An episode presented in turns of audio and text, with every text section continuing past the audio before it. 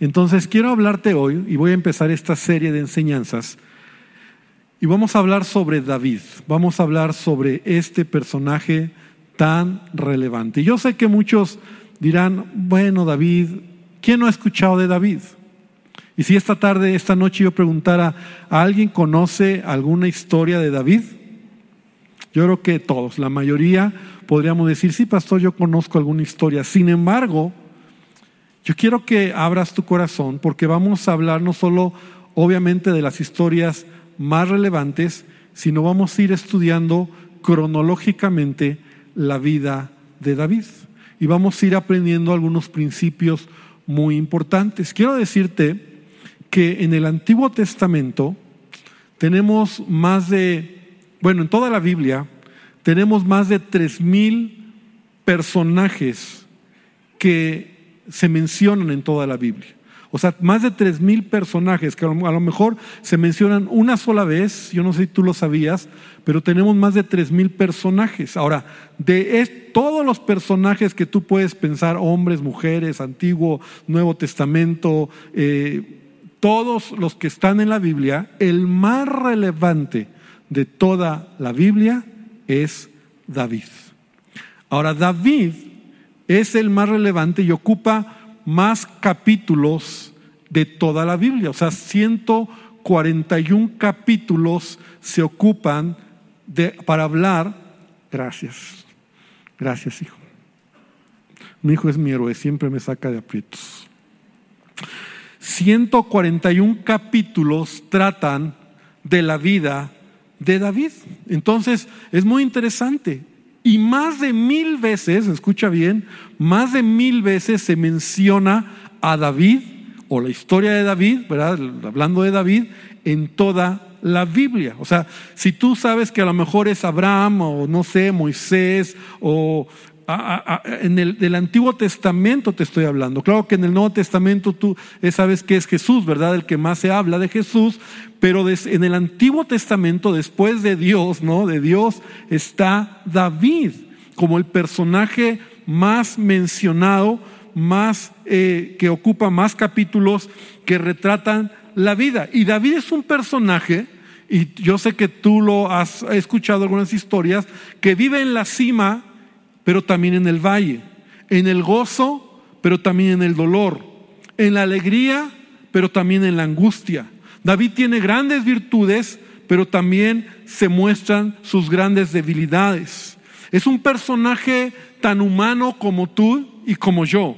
Entonces, por eso la vida de David, y yo pretendo durante varios miércoles vamos a ir estudiando la vida de David, nos podemos identificar muy fácil, nos podemos identificar porque David es un hombre que, que nos da muchas lecciones. Ahora, para que podamos entenderlo un poquito en la historia, David vivió en el, más o menos, ¿verdad? En el año mil antes de Cristo, o sea, mil años antes de Cristo, David vivió. O sea, estamos hablando que hay una diferencia de mil, de varios miles de años, ¿no? Mil antes de Cristo, David vivió. Está entre el 900 y el mil, un cachito ahí está la vida de David.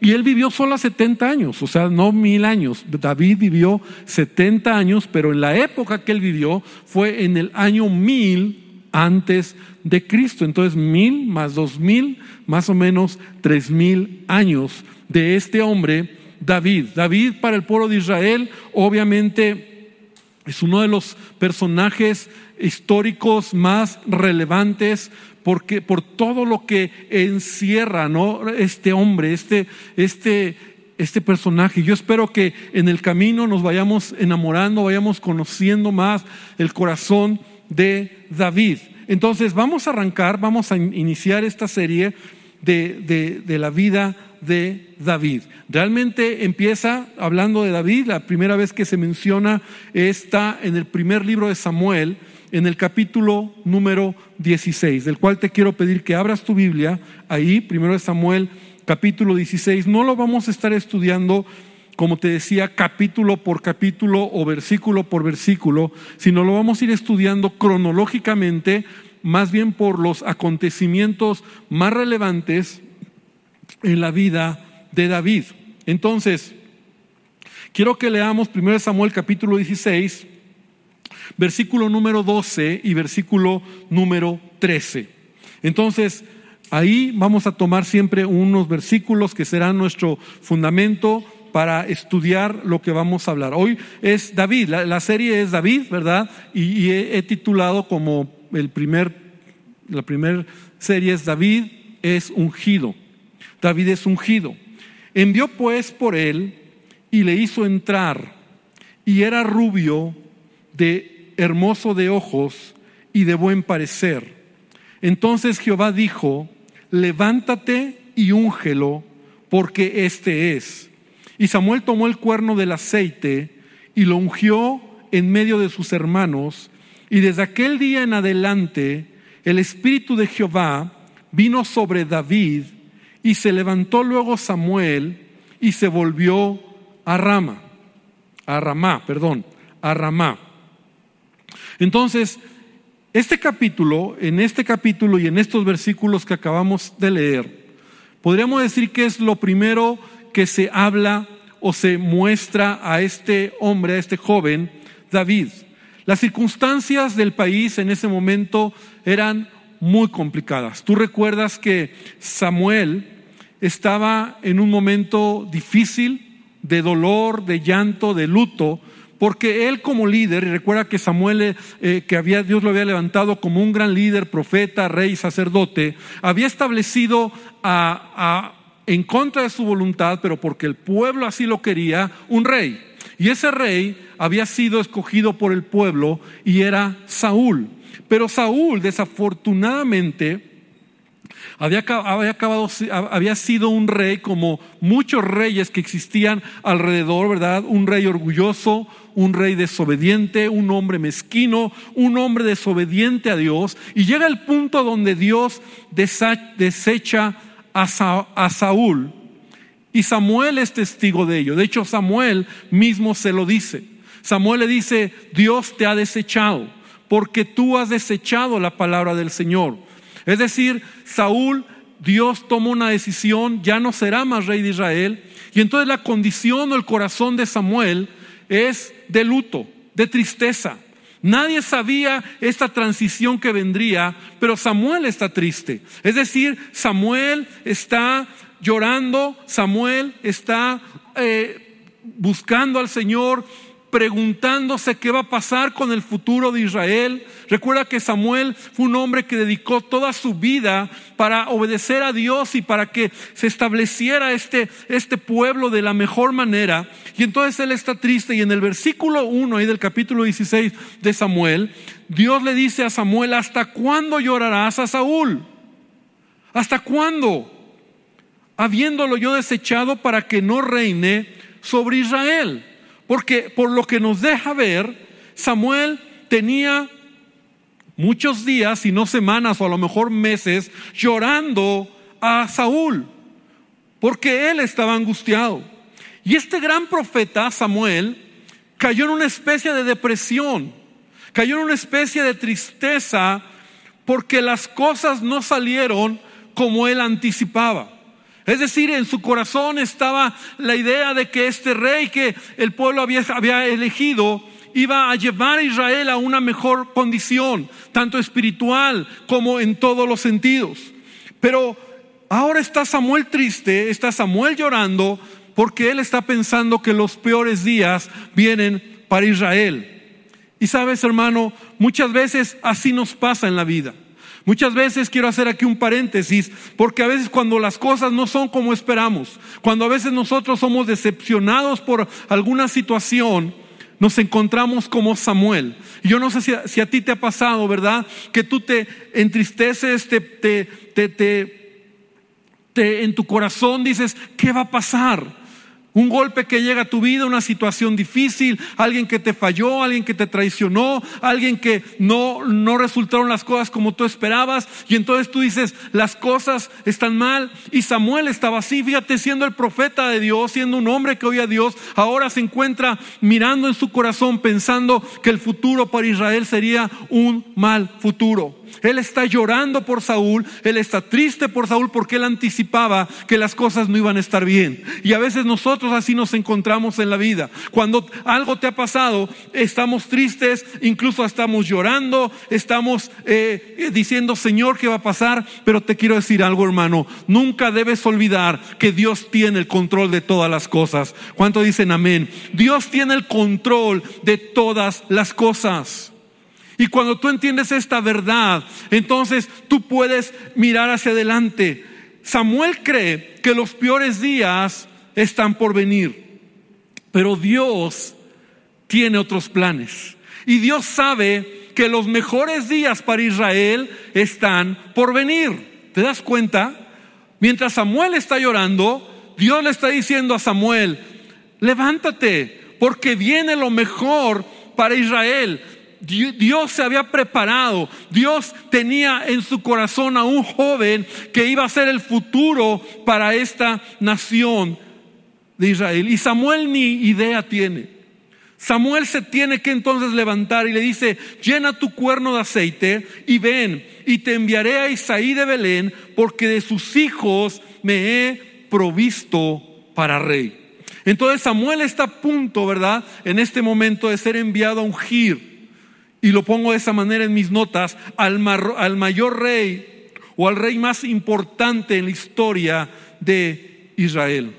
Mientras Samuel dice todo está perdido, Dios dice prepara tu aceite porque lo mejor está por venir. Amén. Y así es Dios con nosotros. Cuando tú sientes que todo está perdido, tú tienes que creerle y oír la voz de Dios. Y Dios te dice, levántate, prepara tu aceite, porque yo todavía no he terminado contigo. Porque yo todavía voy a hacer grandes cosas en tu vida, en tu familia, en tus circunstancias, porque así actúa Dios en nuestras vidas. El problema es que a veces no lo vemos. Y entonces la obediencia de Samuel, como, como conocemos a este profeta, siempre es una obediencia ejemplar. Porque Samuel se levanta y aunque Dios no le da todo el plan, Samuel obedece. Y entonces Samuel hace lo que Dios le dice. Va al lugar donde Dios le dice, va con la familia que Dios le dice, pero Dios no le dice a quién va a ungir. Y eso es interesante. Porque esa es la manera en que muchas veces Dios trabaja en nuestras vidas. Dios no te da todo el plan, pero cuando tú obedeces, Dios te va guiando. Cuando tú eres obediente, Dios va dirigiendo tu vida. Y entonces dice la palabra de Dios que entonces, es, bueno, Samuel se pregunta y le dice, Señor, ¿cómo, ¿Cómo va a suceder si yo voy a ungir al rey? Saúl se va a enterar y me va a matar porque tú sabes cómo era Saúl. Pero bueno, aquí hay una situación donde Samuel tiene la oportunidad de ir a esta región de Belén y Samuel como profeta, como sacerdote, él eventualmente salía a las diferentes regiones de Israel y él llegaba a alguna región y él tenía la autoridad de ofrecer sacrificios al Señor, de adorar al Señor con las familias que estaban ahí, y luego él pasaba un tiempo en ese lugar, comían juntos y tal vez eventualmente hacia, juzgaba o, o daba consejos o ministraba esa región y se regresaba al lugar donde él vivía. Esa era la vida de Samuel. Entonces Dios le dice a Samuel, tú haz que vas a ofrecer sacrificios. Tú haz que vas a, estar ahí con la familia de Isaí, con las familias que viven ahí, y entonces yo te voy a decir lo que tú tienes que hacer. Y entonces en el versículo 4 dice que Samuel hizo como le dijo Jehová y llegó a Belén. Esto es interesante, hermano. Belén es la región donde nació David. Este territorio de Belén es donde era, fue el terreno de sus bisabuelos de David, Ruth y Boz, que obtuvieron este terreno donde vivían los bisabuelos de David, y es ahí donde nace David en Belén, y años después el descendiente más importante de David, que sería quién? Jesucristo, nacería en dónde? En Belén. Y entonces es aquí a donde llega el profeta Samuel a ofrecer sacrificio al Señor. Y entonces ahí es donde conoce a Isaí, el padre de David. Y como yo quiero que te imagines lo siguiente. Samuel es un profeta, el profeta de Israel. Samuel es un hombre relevante en la nación, pero no todos conocían a Samuel. No todos tenían el privilegio de ver cara a cara a Samuel. Entonces el hecho de que llegara el profeta a una región, para la gente causaba emoción, para la gente causaba alegría, para la gente causaba honor, para la gente causaba privilegio de que el profeta de Dios llegara a esa región y que ofreciera sacrificio al Señor. Y entonces, cuando él llegó, dice en el versículo 5, vengo a ofrecer sacrificio, santificaos, venid conmigo al sacrificio. Y entonces dice que vinieron los hijos de Isaí y Isaí también. Y aconteció que cuando ellos vinieron, él vio a Eliab, o sea, al hijo mayor, y dijo, de cierto delante de Jehová está songido. Entonces Samuel sabía que tenía que ungir a un hijo de Isaí, pero no sabía quién iba a ungir. Ahora, no creas que, que, que, Isaí puso a sus hijos como en pasarela, ¿verdad? Como, como que pasa uno y luego pasa el otro, porque a lo mejor a veces así nos imaginamos que Isaí presentó a sus hijos como primero pasa uno y, ahí van eh, cada uno caminando y Samuel los va viendo. No, no, no. Simplemente Samuel los conocía. Yo imagino como cuando tú como familia llega alguien a tu casa que no, que no lo conocen tus hijos y es alguien que tú quieres, que tú amas, entonces a ver hijos, vengan, les quiero presentar a, mi amigo, les quiero presentar a, tal persona, ¿no? Tú estás emocionado, tú quieres presentar a tu familia, a la persona que tú conoces, a lo mejor un amigo, a lo mejor un conocido, a lo mejor una persona importante que te conoce. Entonces tú estás llamando a tu familia porque quieres que tu familia conozca a esa persona. Eso es lo que está sucediendo. Isaí está presentando a sus hijos delante de Samuel. Y Samuel dentro de sí está mirando a cada uno. Él cree que el primero puede ser el futuro rey de Israel.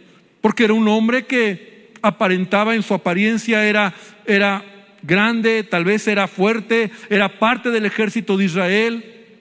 Tal vez su presencia era imponente, ¿no? Y yo creo que Samuel en su, en su mente, ¿verdad? Tenía así como un Saúl 2.0, ¿no? O sea, como mejor que Saúl, así en esa apariencia grande. Y entonces Dios le dice, no mires a su parecer, ni a lo grande de su estatura, porque yo lo desecho, porque Jehová no mira lo que mira el hombre, pues el hombre mira lo que está delante de sus ojos, pero Jehová mira el corazón. Entonces empieza a conocer a cada uno de los hijos. Samuel empieza a mirar a cada uno de los hijos y en lo que está hablando con ellos, él en su mente dice, bueno, si no es el primero, a lo mejor es el segundo. Es como cuando tú traes un plan en tu corazón de algo y no lo quieres decir, pero tú ya estás pensando lo que, lo que viene. Y viene el segundo y conoce al tercero, y conoce al cuarto, y conoce a cinco, y conoce a seis, y conoce a siete, porque, porque ahí en esa casa de Isaí estaban los siete hijos de, de él, y ninguno es el que Dios le autoriza. Dios lo detiene. Dios le anticipa a Samuel, no te equivoques. No es lo que ves externamente. No tomes una decisión ligera, porque yo te voy a dirigir quién es el que será el próximo rey en Israel, a quien tú vas a ungir. Los siete hermanos de David tenían cualidades. Los siete hermanos de David seguramente podían cumplir en algún, en algún punto, tenían palomita. Y Samuel pudo haberse equivocado. Sin embargo, Samuel, eh, eh, para este punto, es un hombre que ya ha sido probado en oír la voz de Dios. Es un hombre que, que es sensible a hacer lo que Dios le pide hacer lo que Dios le dice.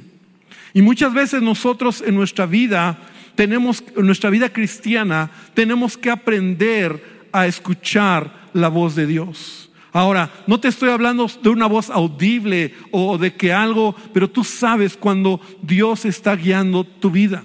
Tú sabes cuando has madurado en tu vida espiritual, cuando has crecido en tu relación con Dios, tú sabes cuando Dios habla a tu corazón. Y entonces aquí el punto es, Dios le dice a Samuel, a quien yo voy a escoger, es alguien que, que tiene un corazón que me ama. Y ese es el punto, porque cuando, cuando Dios ve al hombre, Dios mira el corazón. Y cuando Dios ve a alguien que ama a Dios con todo su corazón, lo demás es lo de menos. ¿Me explico? Cuando Dios mira a alguien que le ama con todo su corazón, lo demás es lo de menos. Y así es como Dios nos ve. Y nosotros estamos acostumbrados a veces a mirar solamente lo exterior, solamente la apariencia. Y en este mundo en el que vivimos, ¿verdad? Eh, los títulos, eh, todas las cosas que representan el decir, Él puede ser, ella puede ser. Pero Dios le está dando una lección a Samuel. Yo estoy y te voy a mostrar quién es porque yo estoy dirigiendo tus pasos. Entonces, la pregunta final de Samuel es, ¿son todos tus hijos? Porque ya habían pasado siete. ¿Son todos tus hijos? E Isaí le dice, no, solamente queda el menor, el que cuida las ovejas. Es relevante lo que dice ahí el versículo, quiero que vengas conmigo, el versículo 11. Y entonces le dijo, queda aún el menor que apacienta las ovejas. ¿Quién es el menor? Ni siquiera menciona el nombre del menor, su padre. Porque los primeros, sus nombres son mencionados, es verdad, no se mencionan a los siete, pero por lo menos los mayores están aquí mencionados, ¿verdad? Lo, podemos leer aquí en estos versículos, Eliab, y luego vemos a Binadab, y luego vemos a otro más, a Sama, hijos que tienen un nombre, ¿verdad? Y que, y que Samuel los conoce por nombre, pero cuando se refiere a David, solamente lo menciona como el menor. Y es el menor ¿Y qué hace? Está cuidando a las ovejas. O sea, no es relevante, no es importante. Simplemente es el más chico de los hermanos. Y para Isaí, eso en la expresión de este padre, ¿verdad? Está mostrando el valor que tiene en su hijo. Y yo estaba estudiando y, quiero leerte eh, un pensamiento de un autor de este capítulo dice, el ungido, ¿verdad? O, David, que se menciona como el menor, que no es tomado en cuenta por los mayores, ese que parece no prometer mucho y del cual se espera muy poco en el futuro, ese que no cuenta para nada y que su opinión no vale, ese que no forma parte de la política o de la vida familiar, ese que siempre está lejos y difícilmente lo acercamos, lo dejamos acercarse a nosotros, ese puede ser el menor que Dios quiere llamar y ungir con su Espíritu Santo. ¿Sabes, David? Aquí es la primera vez que tenemos contacto con este joven que a los ojos de los hombres, a los ojos de su padre y de sus hermanos, como lo vamos a ver más adelante, simplemente era cualquier persona. No era relevante, no era importante, tal vez no tenía eh, ninguna de la preparación que sus hermanos tenía. Tal vez David era ese joven que al final no es tomado en cuenta en muchas cosas. David es un joven que tal vez tiene 15 o 16 años. Nada especial, nada impresionante. No hay nada especial en este joven. Tan es así que así su padre lo llama. Y cuando entonces llega David, dice la palabra de Dios que cuando él entró, le, le hicieron enviar, entonces dice el versículo 12, que es el que hemos leído, entonces fueron por él y le hizo entrar.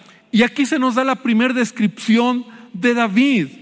Dice que él era rubio, hermoso de ojos y de buen parecer. Ahora yo quiero detenerme aquí.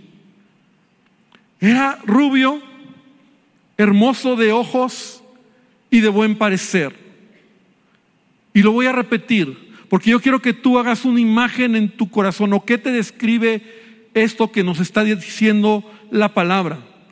Un joven así, a lo mejor muchos dirán, pues era guapo. Es más que eso. Algunos dirán, bueno, pues era un jovencito bonito, ¿no? Güerito. No, es más que eso lo que el autor nos quiere decir. Rubio, y tú dices, hermoso de ojos y de buen parecer.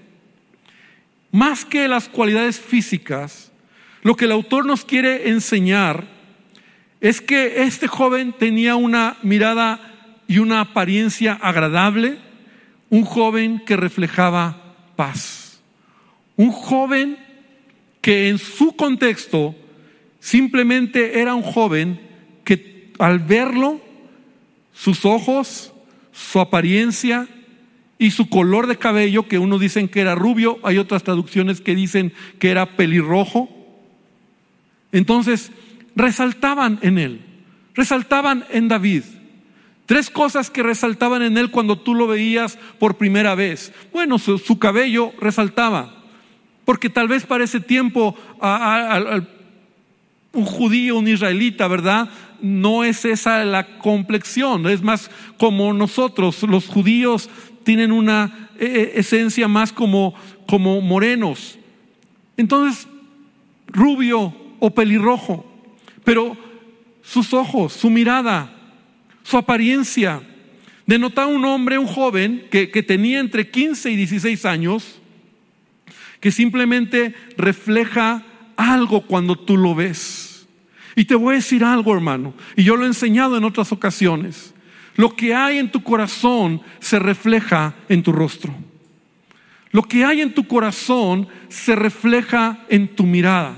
Yo no sé si tú alguna vez tú has tenido la experiencia, y yo creo que sí, eh, a ti o a alguien que cuando a una persona ha aceptado a Cristo y realmente se ha entregado al Señor, hay gente que te dice, oye, hasta tu mirada ha cambiado, tu rostro ha cambiado, tu manera de ver las cosas ha cambiado.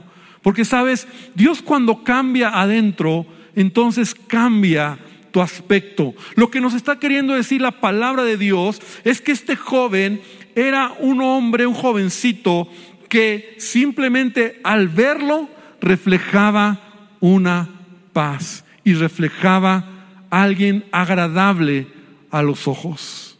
Ahora, a pesar, y repite conmigo, a pesar del rechazo que sufría por su familia.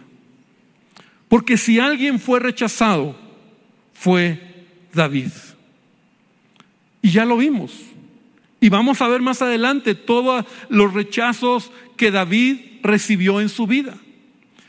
Y que a lo mejor tú y yo nos podemos identificarnos con este joven. Él no tenía resentimientos.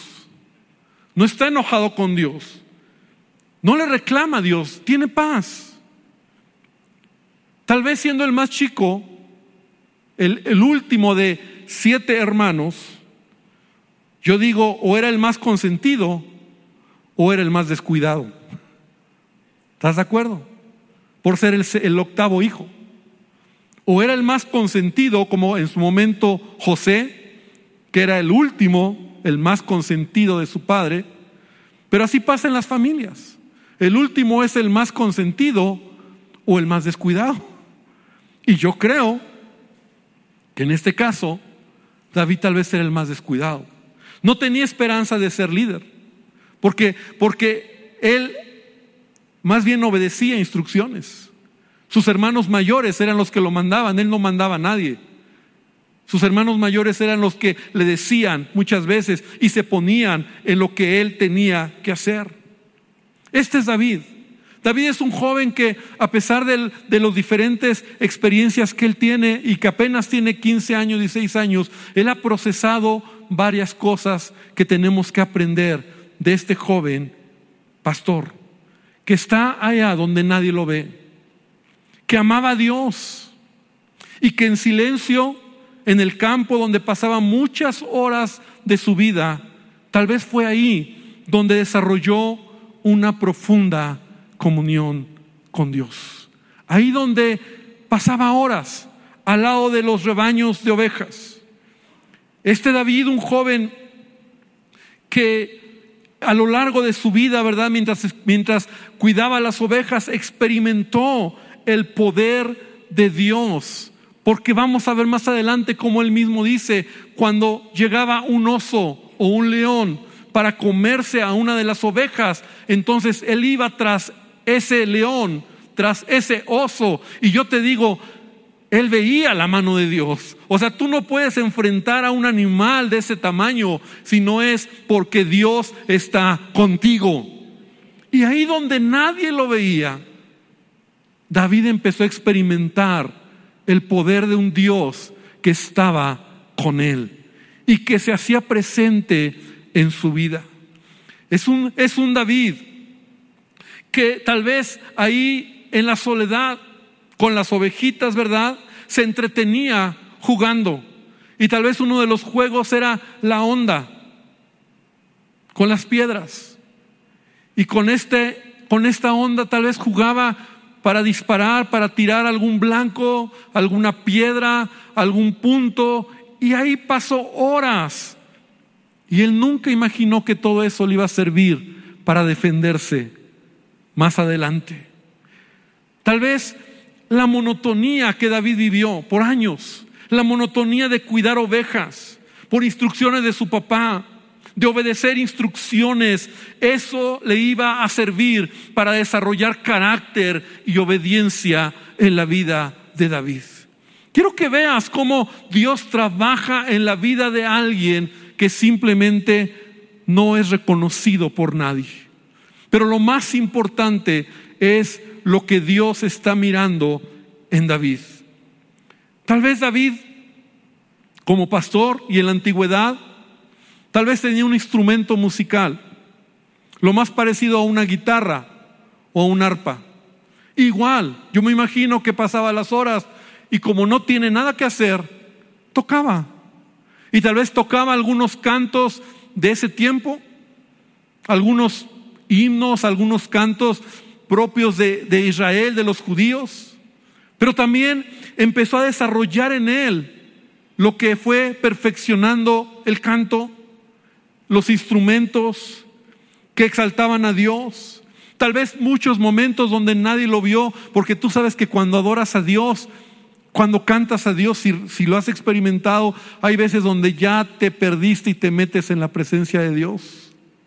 Y ahí estaba David, solo cantando y de repente llorando y de repente teniendo encuentros con Dios, mostrándole y expresando lo que le amaba, cuánto le amaba y todo lo que había en el corazón de David.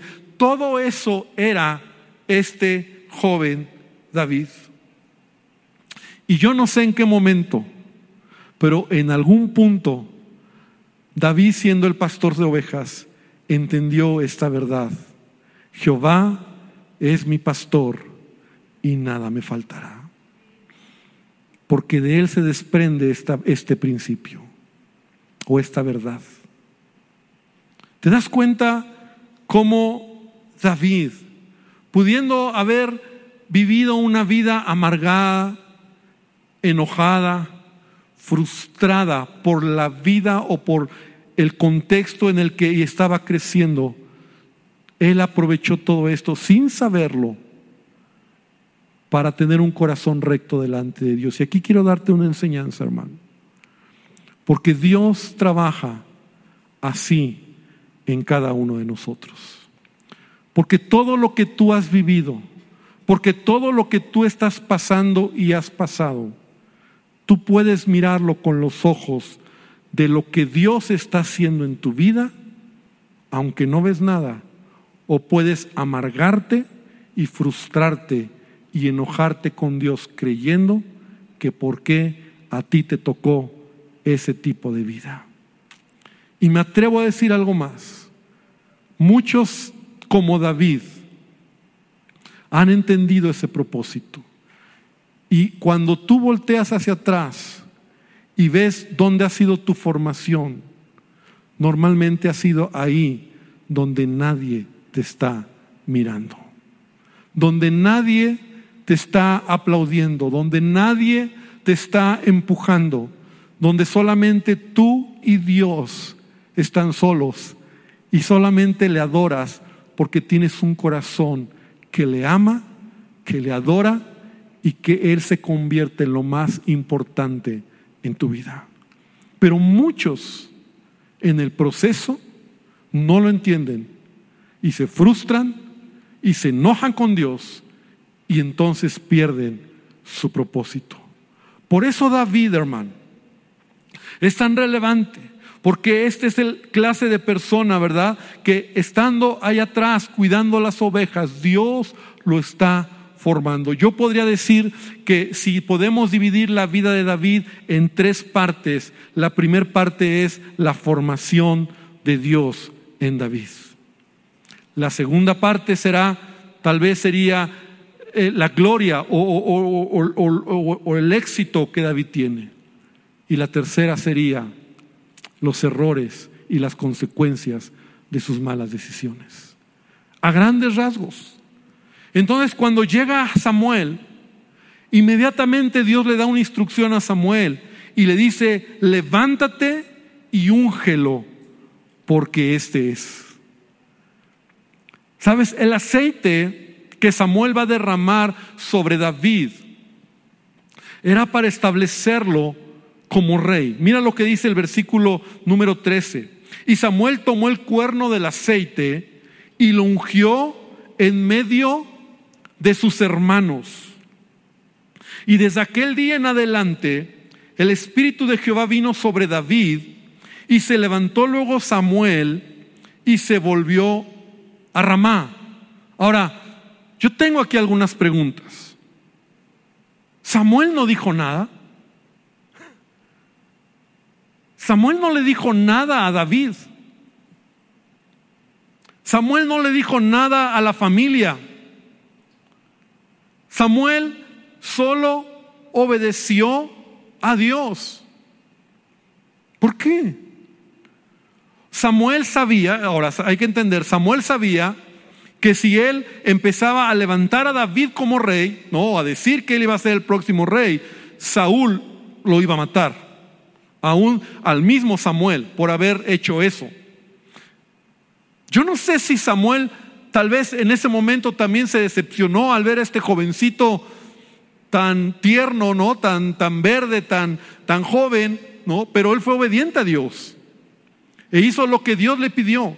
Pero lo que yo veo en la escritura es que lo único que hizo Samuel fue ungirlo, o sea, derramó aceite sobre él y se fue.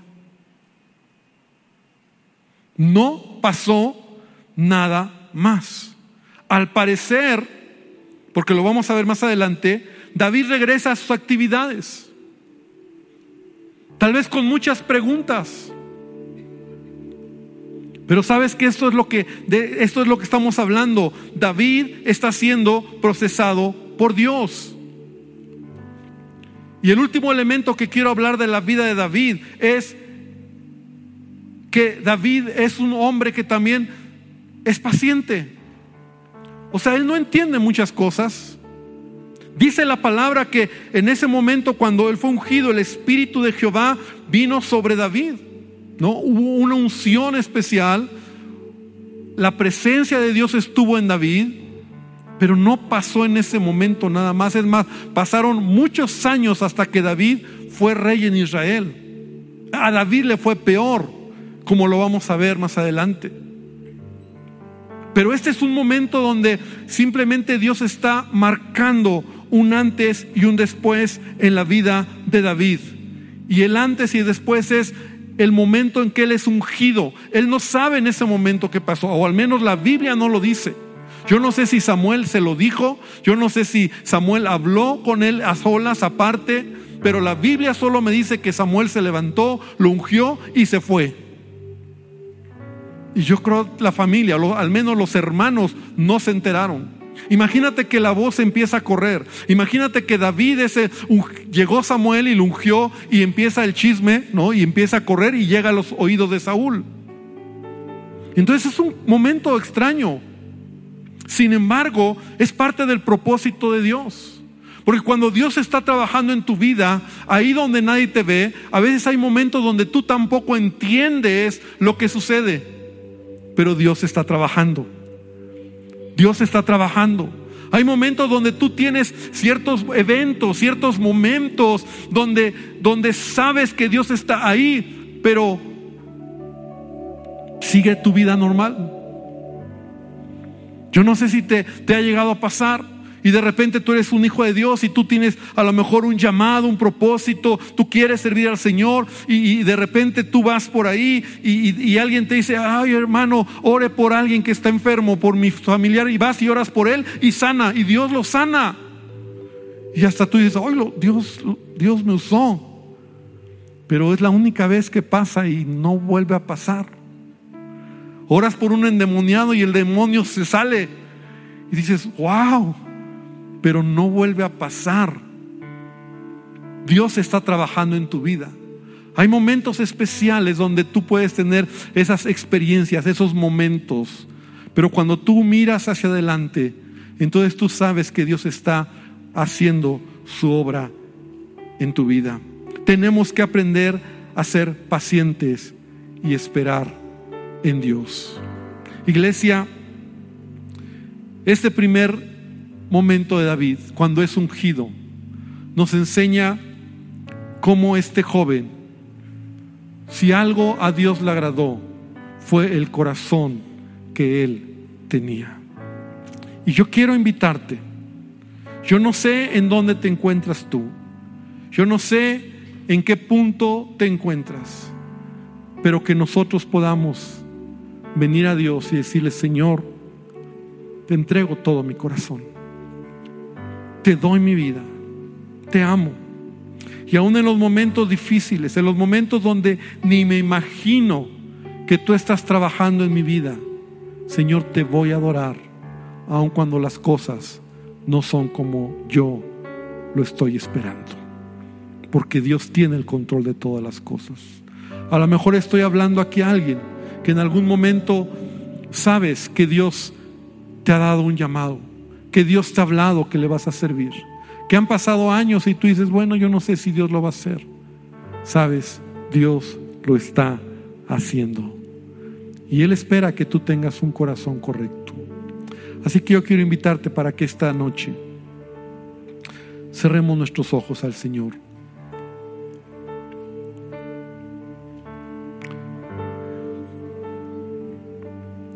Y hoy le digamos al Señor, Señor, aquí está mi vida.